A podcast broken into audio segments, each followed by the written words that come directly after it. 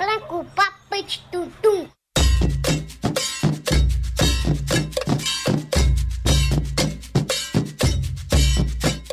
Maracatu. A Rádio Livre convidou o músico e fundador do Maracatu Nação Fortaleza, Calé Alencar, para falar sobre a origem do maracatu, sua importância cultural, histórica, artística e social e o porquê do uso do negrume em nosso maracatu. Com vocês, Calé Alencar, músico e produtor cearense, brincante de maracatu há 22 anos.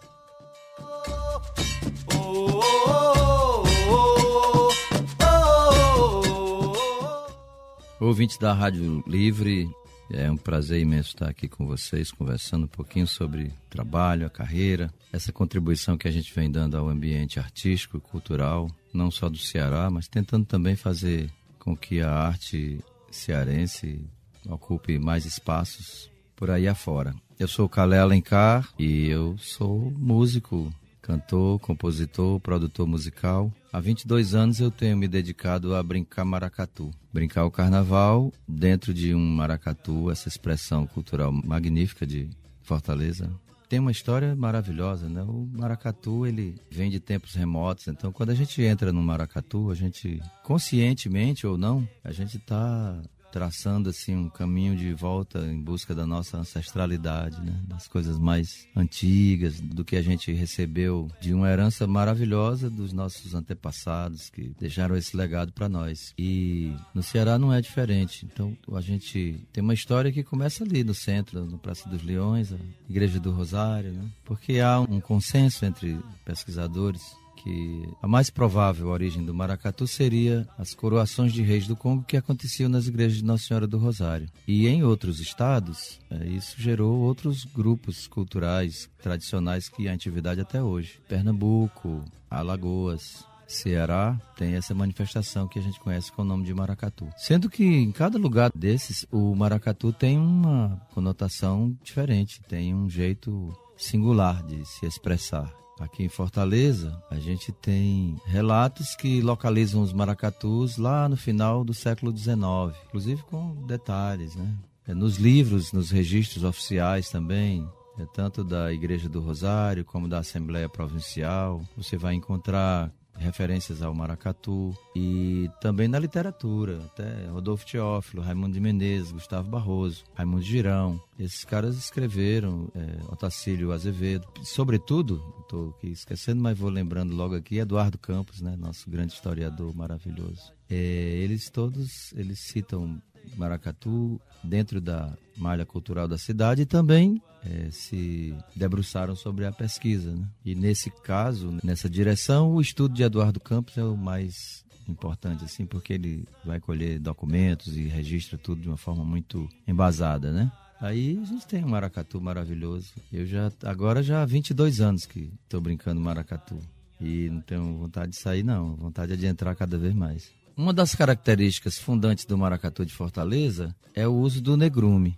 Isso vem de muito longe e inclusive não tem assim nenhum consenso sobre uma origem. Há muitas possibilidades, né, dentro até dos depoimentos e do estudo. Não há uma forma consensual. Mas nesses autores que eu falei, esses quase todos eles cearenses, eles falam existem registros que os brincantes de maracatu do final do século XIX, por volta de 1880, por aí, eles não pintavam apenas o rosto, eles pintavam também o corpo. Depois a gente vai encontrar o maracatu pintando o rosto, mas a gente tem que também ter uma noção muito clara de que o maracatu é uma manifestação cultural que nem sempre esteve localizado no carnaval, né? Maracatu é um, uma expressão da nossa cultura tradicional popular que era integrante das festas do ciclo do Natal. Depois é que ele vai passar para o período do carnaval. E na década de 1930 do século passado é que ele passa a oficialmente participar do desfile carnavalesco promovido pelas políticas públicas do município, do estado, no sentido de organizar festas do carnaval, desfile. Isso é uma política do Estado Novo, até para poder também controlar as manifestações populares, né?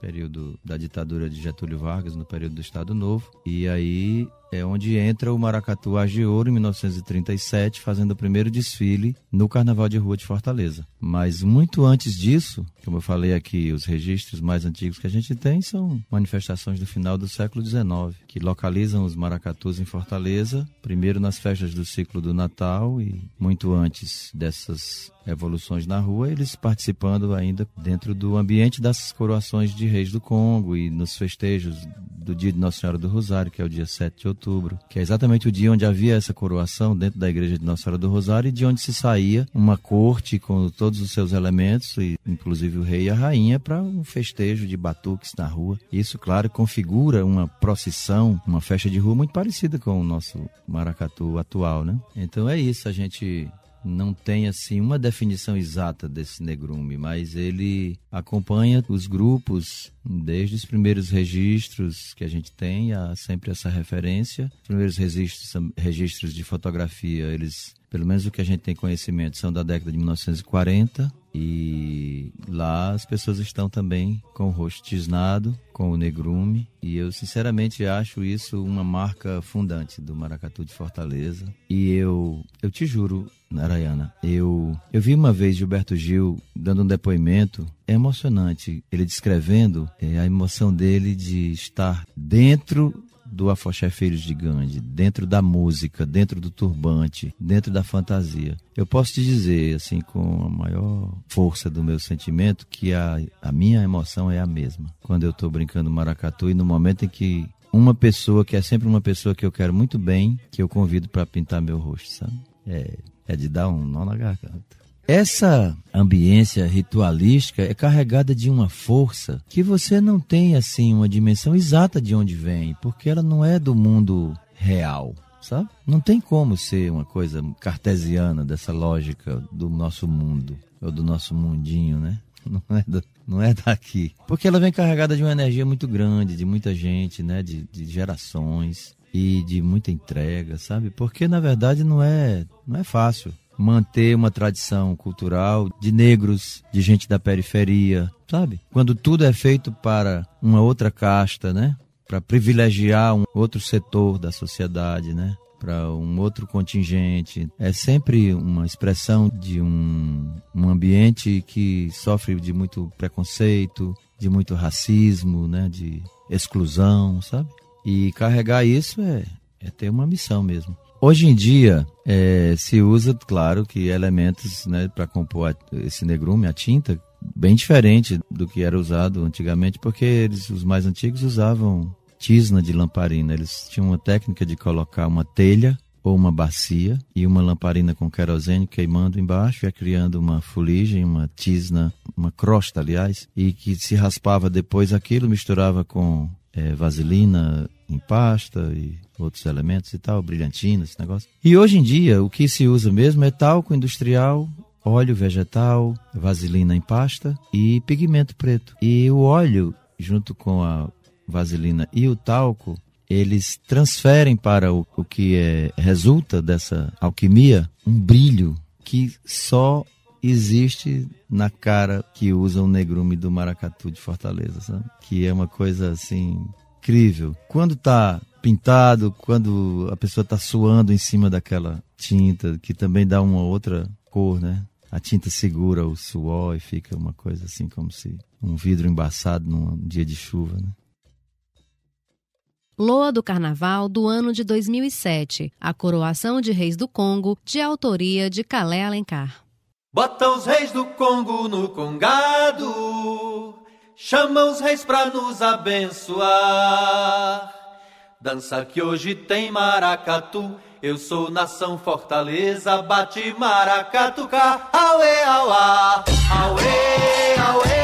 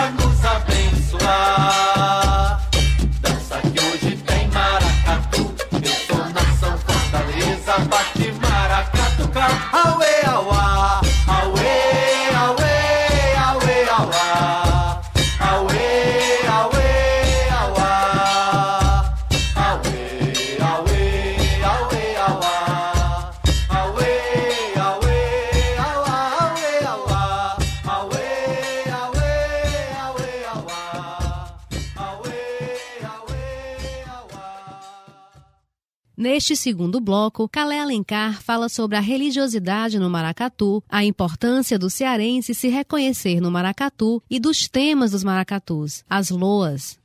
Eu vejo o maracatu com muita poesia, sobretudo, sabe? Agora, nem sempre no mundo lúdico. Às vezes a gente tem que botar um pé na realidade, porque às vezes esse preconceito, esse racismo, essa indiferença, esse torcer de nariz, né? Virar de a cara.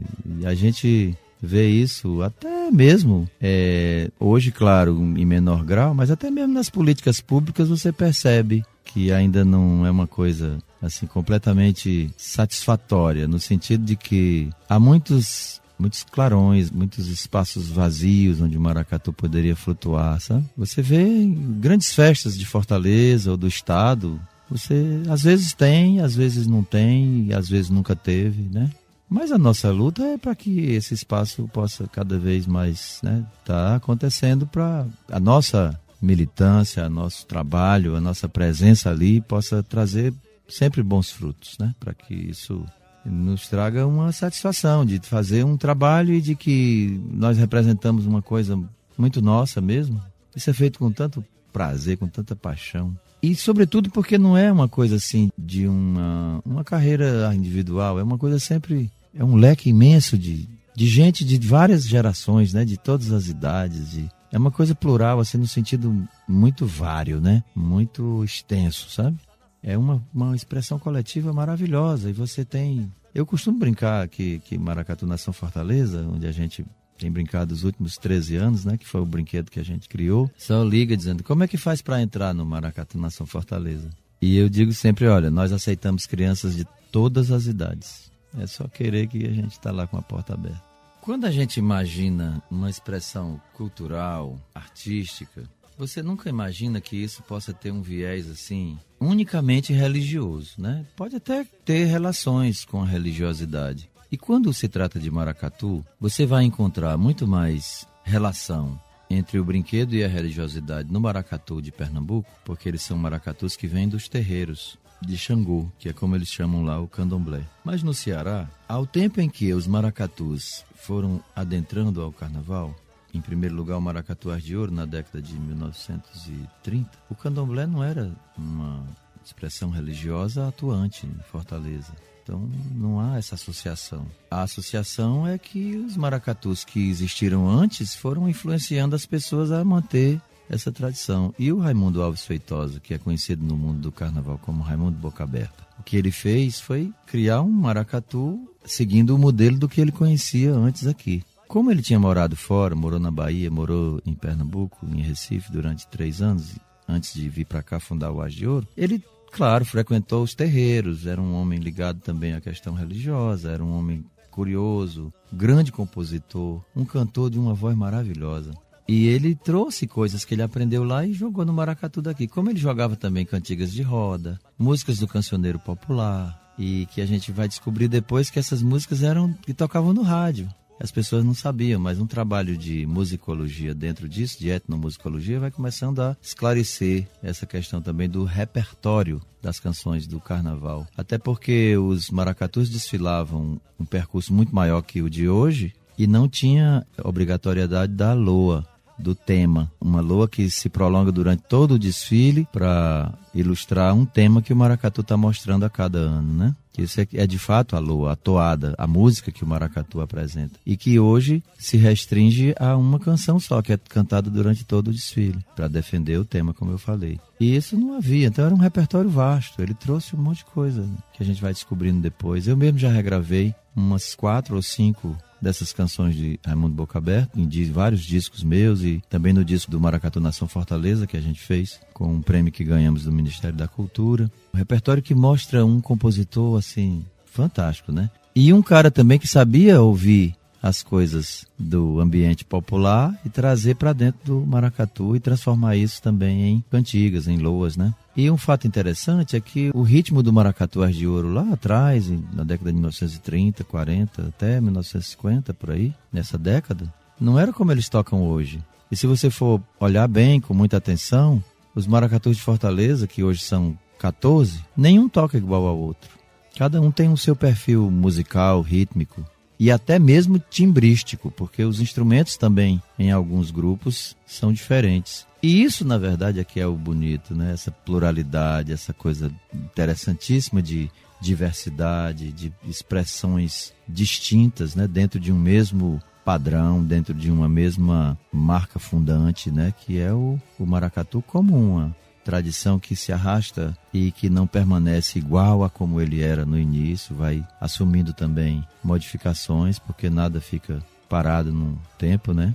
As tradições também, elas se dão essa oportunidade de se reinventar, né? E isso é bonito. O exercício que a gente faz no Maracatu Nação Fortaleza é, é manter um pé na tradição e outro na transgressão, sabe? Que é uma coisa interessante, esse exercício também instigar a criatividade, né? Aproveitar opiniões das pessoas e, e oferecer elementos novos, não só na questão é, de como dança, mas também como canta, como escreve as, os temas, como é, utiliza tecidos, como utiliza padrões, cores para dar também novas oxigenações né, dentro desse ambiente da criatividade, dentro de um ambiente de cultura tradicional que é interessante você também mostrar que essa cultura tradicional ela não fica imobilizada, né? Absorve também a nossa inquietação, a nossa vontade ou a nossa necessidade de nos reinventarmos, né? Sempre, sempre, sempre. Quando a gente pensa no maracatu em termos assim de religiosidade, eu confesso a você que eu vejo muito explicitamente o maracatu pernambucano. O maracatu cearense, por ser uma manifestação cultural da periferia que juntava mais o povo é, excluído e que veio de uma coisa de, de negros de Fortaleza, do Morro do Moinho e de vários outros lugares dessa cidade, né? Do Outeiro, que era aquela região do Colégio Militar, né? Ali,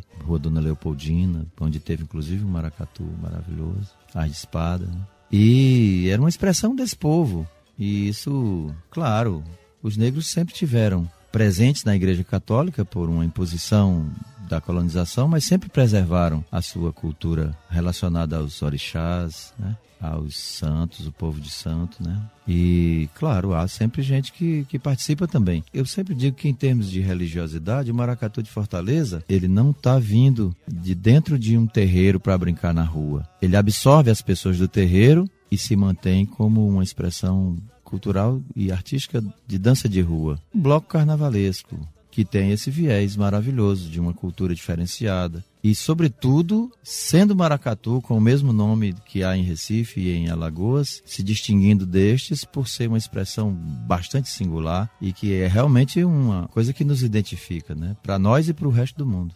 Eu acho que ainda falta muita estrada para o cearense se reconhecer no maracatu. Mas, ao mesmo tempo, eu acho que nós já caminhamos aí uma, uma estrada grande nesse sentido de conquistar um reconhecimento onde não havia uma presença dentro da relação cotidiana do maracatu com a cidade. Então hoje você já tem o maracatu em vários é, momentos, né? Seja por conta dos próprios maracatus ou de alguma programação, mesmo que ainda não seja o ideal, mas ainda existe alguma coisa que foi conquistada através do trabalho dos maracatus. Não foi nada dado. Não foi nada de mão beijada, foi uma coisa conquistada com a pujança, com a, essa presença mais, eu não queria dizer uma presença mais agressiva, porque mas dentro de uma conotação de uma presença mais constante, né? Dentro do cotidiano da cidade. E aí nesse viés, o Maracatu Nação Fortaleza foi criado com essa perspectiva de sermos um grupo cultural da cidade de Fortaleza. A gente está atuando no dia do Maracatu, no mês de março, a gente inventa projetos para poder circular na Grande Fortaleza, a gente já tem ido para fora do estado, a gente já tem ido para vários municípios de, de regiões fora da região metropolitana e a intenção é estar tá sempre apresentando o nosso trabalho na medida em que esse reconhecimento ele não precisa ser apenas burocrático ou dentro da malha das coisas que a política pública pretende contemplar. Nós queremos isso também, mas nós também temos a nossa necessidade de, por nós mesmos, é, a partir de nossa própria iniciativa, conquistarmos espaços e, e reconhecimento e trazer as pessoas para perto. E até é, mostrar para as pessoas a, com naturalidade como é que o maracatu se manifesta, como é que ele dança, como é que ele canta, como é que isso pode ser também uma coisa totalmente distante daquela pecha de maracatu que dança lento, que dança triste, que é uma coisa lúgubre, não sei de que, sei de que, não sei de que. Porque se você vai a um show ou um, um cortejo, como chamam, uma apresentação do Maracatu Nação Fortaleza, que eu posso falar com mais conhecimento de causa, porque faço a direção musical e componho as luas. Mesmo que nas nossas apresentações a gente não cante só luas que foram usadas nos desfiles e nem apenas luas que eu compus. Nós cantamos inclusive um repertório maior de coisas de outros compositores, da memória do maracatu, da tradição oral, do que mesmo músicas minhas mas tudo para fazer uma festa de terreiro. Agora, recentemente, fizemos no, no hall do Cine São Luís, um público maravilhoso, assim, a cidade nos recebendo, assim, com uma vibração, como um show de música popular, onde as pessoas cantam, as pessoas dançam, chegam ali alegres, felizes e saem mais ainda. Não naquele sentido que se colocou e que às vezes ainda se coloca, que eu acho que tem uma pecha também preconceituosa, de colocar o maracatu como um negócio assim, é muito distante, muito triste, ou até mesmo um bailado que chamam de dolente. Esse negócio eu não uso esse tipo de nomenclatura, sabe? Para mim isso não, não, representa o maracatu, porque, como eu te falei, em termos de musicalidade, o maracatu se expressa tão diversamente. Nas apresentações do Maracatu Nação Fortaleza, nós fazemos um repertório super variado em termos de assuntos, né, de temas, tem inclusive com toda aquela história da coroação da rainha e tudo. Mas nós tocamos vários ritmos durante a nossa apresentação, porque a gente não está fazendo um desfile do carnaval com uma lua só, mostrando um tema, um maracatu com 400 pessoas fazendo aquela evolução maravilhosa. É uma apresentação que é uma síntese do que a gente quer mostrar como um show de música popular que tem um grupo de dança que expressa uma determinada história. Por exemplo, houve um, um ano em que o Maracatu Nação Fortaleza se apresentou no desfile da Domingos Olímpio. No outro dia a gente estava fazendo a abertura do show do Raça Negra. Na Praia de Iracema. E não me consta que ninguém achou ruim, nem que pediu pra gente sair do palco, ou nos atrapalhou porque a gente estava usando negrume. Nós fomos, assim, super bem recebidos porque a gente cria também um repertório que traz coisas da música popular para dentro da rítmica do maracatu. Que foi aí onde eu pude contribuir dessa forma para tirar essa pecha de, de uma musicalidade do maracatu que não tinha presença dentro do cortejo, que estava colocada num plano secundário em relação ao desfile, em relação à roupa, em relação à dança. E eu, como músico, eu trouxe isso para frente, porque é a música que faz a dança. Então nós começamos a fazer uma música mais bem elaborada, mais ensaiada, mais bem executada bem pensada. Então eu, a gente vai apresentar o Maracatu na São Fortaleza. Eu canto músicas de Milton Nascimento, de Petrúcio Maia, Roger Rogério. Quando a gente fez a homenagem a Luiz Gonzaga, nós colocamos dois sanfoneiros, dois sanfoneiros assim super musicais, não, nada especial, mas no sentido assim de que eles são especiais dentro da nossa história, né? Levamos de Assis Martins, que é um sanfoneiro super conhecido da música popular do Ceará, e levamos um sanfoneiro do bairro, do Grande Montese que eu descobri lá, ele com o disco dele, com CD e tudo, e ele foi ensaiar. E, e foi uma coisa que ele se realizou na vida, de participar com a gente. E ele era fã do Dia 6 e tocaram juntos. E no mesmo dia coloquei um violino. Um violino que ao mesmo tempo fazia a música clássica, a música erudita, né? Enfim. E fazia um som de rabeca, para lembrar também esse som mesmo lá da, da taboca rachada da voz de Luiz Gonzaga do Sertão do Exu. Há três anos eu saio com o Gustavo Portela tocando contrabaixo porque acentua muito para mim e me dá harmonia. Né, o som do baixo. E tenho vontade de fazer muitas outras coisas. No dia que a gente tiver um trio elétrico, aí eu boto uma banda completa, com bateria e tudo. Não se engane, não. Loa do Carnaval do ano de 2012. Luiz Gonzaga, Rei do Baião e do Maracatu, de autoria de Calé Alencar. No ano de 2012, o Maracatu Nação Fortaleza foi vice-campeão na categoria Maracatus.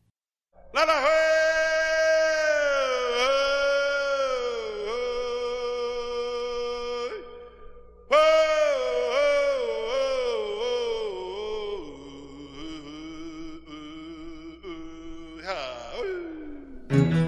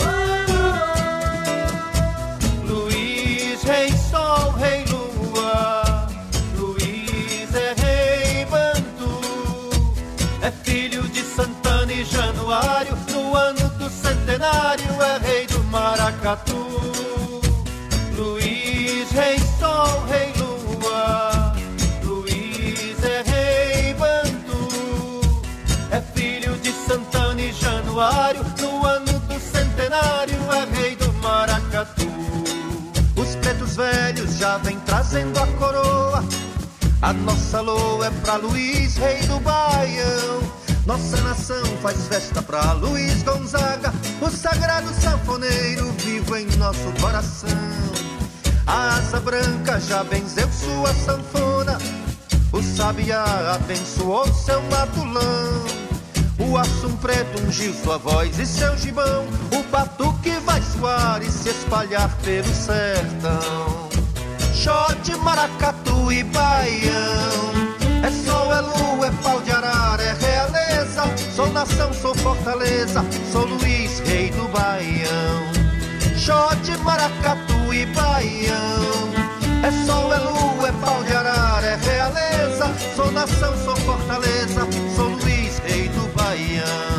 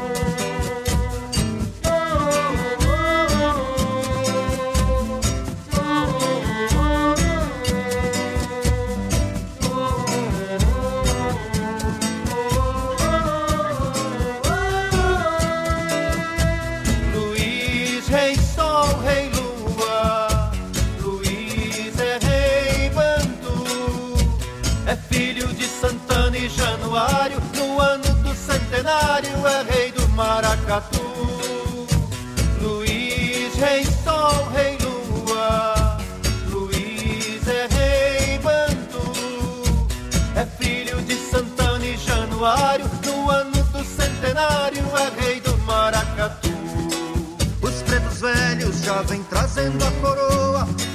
A nossa loa é pra Luiz, rei do Baião. Nossa nação faz festa pra Luiz Gonzaga, o sagrado sanfoneiro vivo em nosso coração. A asa branca já benzeu sua sanfona, o sabiá abençoou seu matulão. O aço preto ungiu sua voz e seu gibão, o batuque vai soar e se espalhar pelo sertão. Xote, maracatu e baião, é sol, é lua, é pau de arara, é realeza. Sou nação, sou fortaleza, sou Luiz, rei do baião. Xote, maracatu e baião, é sol, é lua, é pau de arara, é realeza. Sou nação, sou fortaleza, sou Luiz, rei do baião.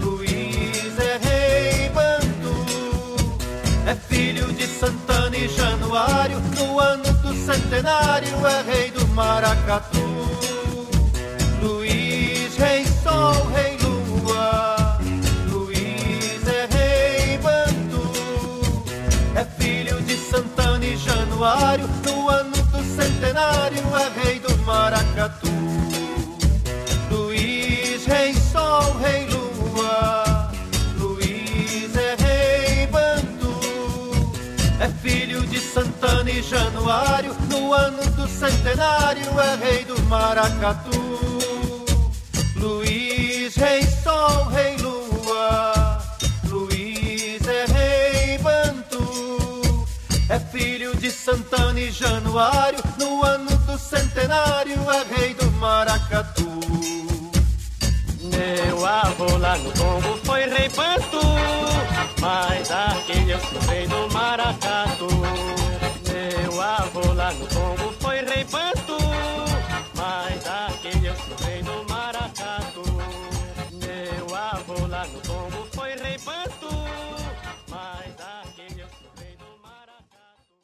Para finalizar, Calé Alencar enfatiza neste terceiro bloco a valorização do maracatu e comenta sobre as pessoas que fazem parte do maracatu, principalmente a juventude. Quando você me pergunta o que é que falta para que o maracatu tenha a mesma popularidade aqui no Ceará que o frevo tem em Pernambuco, poderia te dizer assim que falta ao Ceará ser Pernambuco, sabe? Mas eu acho que também falta ao Ceará esse prazer de olhar para si mesmo assim, se reconhecer de uma maneira bela e ao mesmo tempo com um, um sentimento assim de, de se valorizar como nunca aconteceu na história do Ceará, porque a gente conhece né, a evolução da história do Ceará, desde os mitos de Iracema até chegar hoje em dia. Há uma facilidade imensa para os que estão chegando. O Ceará é receptivo, é hospitaleiro. Continuemos assim, mas vamos puxar um pouquinho desse bairrismo que é o orgulho de ser do jeito que a gente é, que isso sobra na Bahia, sobra em Pernambuco, sobra em vários lugares, no Rio Grande do Sul, por outro viés, no Rio de Janeiro, porque tem muito espaço aqui ocupado que poderia ser é, usufruído e distribuído entre os talentos vários que a gente tem na música, na literatura, no teatro, no cinema, nas artes plásticas, enfim. Os artistas do Ceará tivessem uma oportunidade de mostrar para nós mesmos, né? Que nós somos um povo maravilhoso, não apenas para receber bem os outros, mas para mostrar para os outros quem nós somos, né? E aí nesse sentido, acho que as políticas públicas precisam de uma, um óleozinho aí para azeitar muito bem essa essa distância né, que separa a política pública de uma coisa efetivamente construidora de um momento em que o Ceará se mostre com toda a sua força, com o seu talento maravilhoso, sabe? Num sentido em que a gente seja reconhecido entre nós e que o que se revele com muito mais força daquilo que nós nos reconhecemos como nossa grande força, seja projetado também para fora. Porque quando a gente tem esse carinho da nossa casa, você sai para a rua com muito mais confiança, né? Então eu acho que falta um pouco ao Ceará, aliás, falta pouco não. Falta ao Ceará ser assim, ser Pernambuco, ser Bahia, se orgulhar de si mesmo. E aí não é só uma coisa assim, as pessoas podiam fazer isso. Não, as políticas públicas podem trabalhar para ajudar isso. Eu sei que tem gente hoje é, e há algum tempo que trafega nesse, nessa área da política pública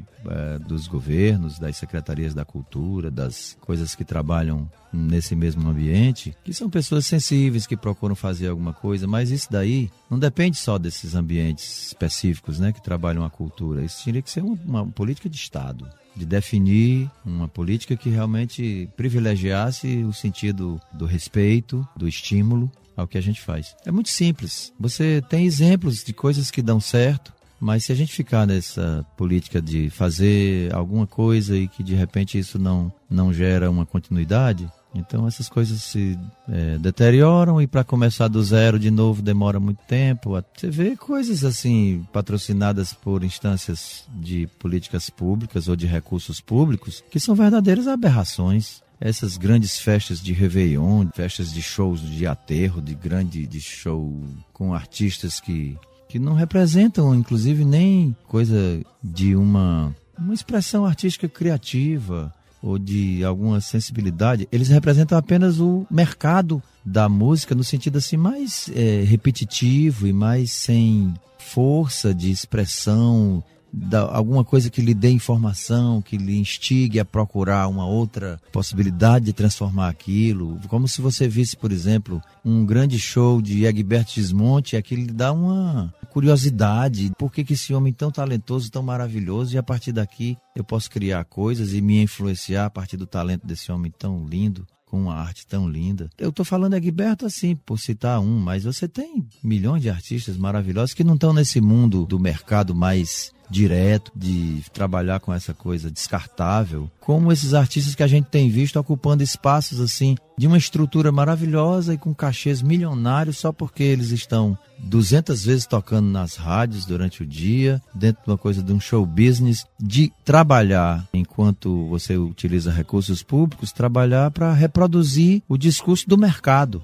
Isso não me parece justo. Me parece que o mercado poderia cuidar disso. Mas as políticas públicas não, elas poderiam tratar de uma outra coisa, de educar o povo, de dar oportunidade aos artistas que têm talento, que possam influir dentro de uma perspectiva de que a arte transgride e que ela avança e que as pessoas se sentem compelidas a, partir de, desse diálogo, né? Criar coisas a partir dali, se interessar por aquilo e se sentir motivadas a procurar outros caminhos e mostrar, ter uma, um momento de trazer o talento também, de, a partir daquela inquietação, né? Porque me parece que essas coisas do mercado, você assiste aquilo e não, aquilo não lhe motiva a nada. Muito pelo contrário, o que você vê é uma coisa de consumo desmedido de bebida, de não sei de que, de um patrocinador só. É um negócio do mundo do mercado, do, da grana. E a política pública, o recurso público que patrocina isso, é um viés totalmente equivocado. Não coaduno com esse tipo de coisa, sabe? Acho que podia se trabalhar a educação para as pessoas se sentirem mais conscientes, participarem mais da sua cidadania assim mais conscientemente, né, de através das ideias as pessoas crescem, as pessoas participam, as pessoas questionam. Isso é que é saudável, né? Para que a gente se torne um cidadão mesmo participante, seja artista, seja público, seja brincante de maracatu, seja você na rádio, né? você em qualquer lugar, expressando a sua cidadania, participando e construindo uma coisa bonita para todo mundo. A gente vive um momento em que as pessoas que fazem o maracatu é um povo misturado. É tudo junto e misturado, né? Então eu acho interessante porque há uma trajetória dos maracatus de Fortaleza, de terem se mantido firmes, vivos, a partir da perseverança de muita gente da periferia povo dos bairros, sabe? E da necessidade das pessoas se expressarem e de manter uma expressão cultural viva, de juntar o povo e construir. Das pessoas do mesmo bairro, o cara que é o artesão, o marceneiro, a costureira, o pintor, o artesão que coloca aqueles penachos lindos, que faz aquelas coisas dos índios lindos do cordão, as pessoas que trabalham a indumentária, as pessoas que trabalham a artesania, as pessoas que trabalham no sentido mais lúdico, a questão da musicalidade, as pessoas que dirigem a parte musical dos batuques, né? As pessoas que dão manutenção dos instrumentos. E também políticas que apoiam esse, no sentido de você realizar oficinas, trazer mais gente e com isso coisas vão evoluindo no sentido assim de, desse conhecimento e alcançando um público maior. Mas essas coisas elas vêm na medida em que houve um, uma resistência um trabalho feito por pessoas que mantiveram essa expressão cultural viva, pulsando, acontecendo, ocupando o espaço do carnaval, ocupando algum espaço que, que lhe era dado, não na medida do que seria mais interessante, mas assim mesmo ocupando. E, claro, a partir do momento em que abre a porta, que as pessoas possam, né, que tem essa oportunidade de ocupar cada vez mais espaço, as pessoas vão se sentindo mais reconhecidas e vão trabalhando com mais, mais energia, né, com mais vontade. E hoje a gente tem um momento que eu estava te falando dessa coisa de tudo junto, tudo misturado. Tem uma turma jovem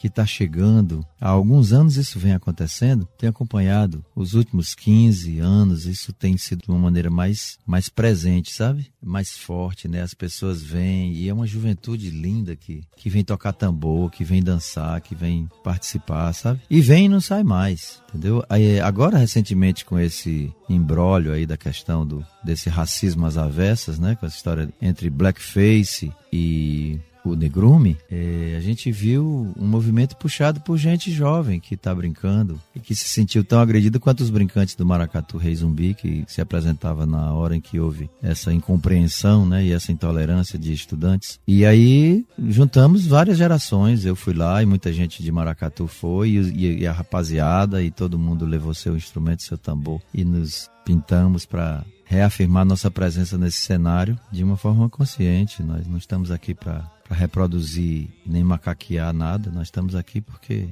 nós somos isso, né? Loa do Carnaval do ano de 2011. Sete Caminhos de Loas e Axé, de autoria de Calé Alencar. Oh!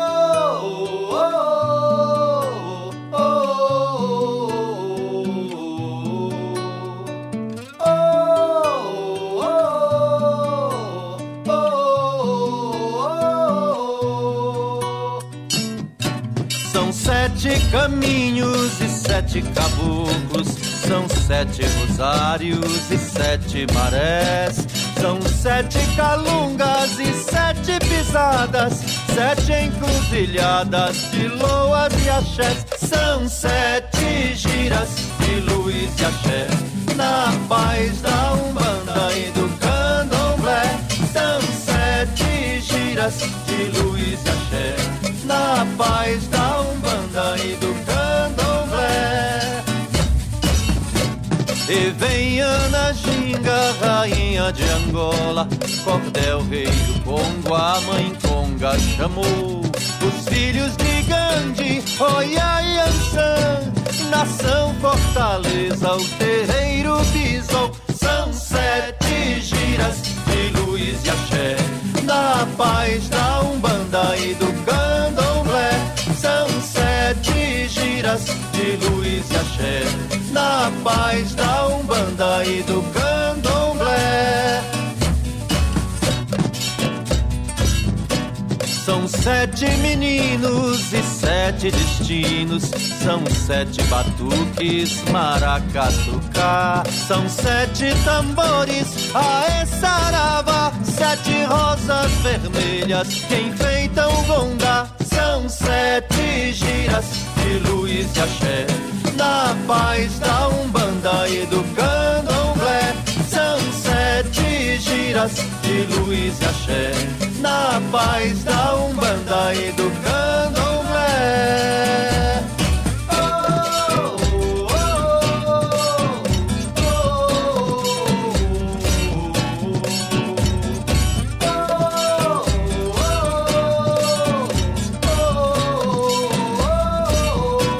São sete caminhos e sete caboclos, são sete rosários e sete marés, são sete calungas e sete pisadas, sete encruzilhadas de loas e axés, são sete giras de luz e axé, na paz da Umbanda e do Candomblé, são sete giras de luz e axé, na paz da Umbanda e do Candomblé.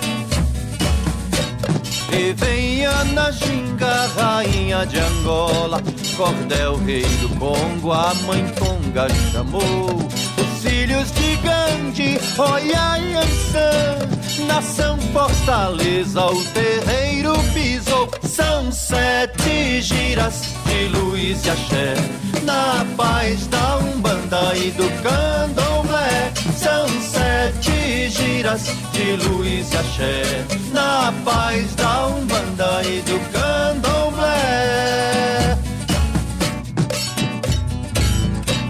São sete meninos e sete destinos. São sete batuques, maracatucá.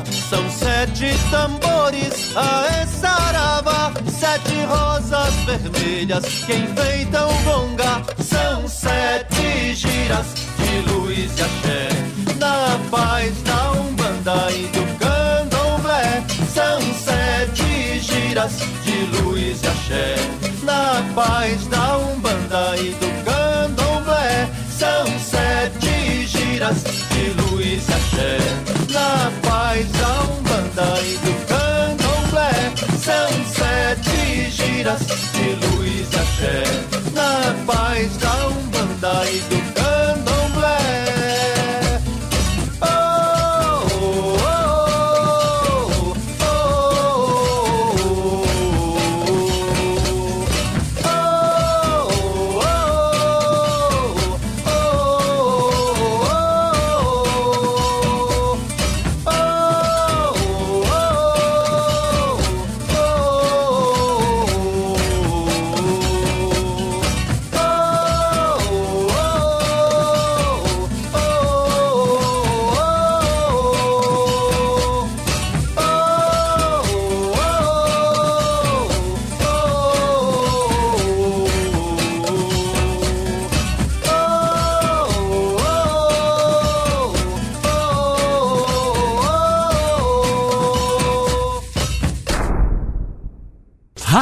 Livre. A liberdade está no ar.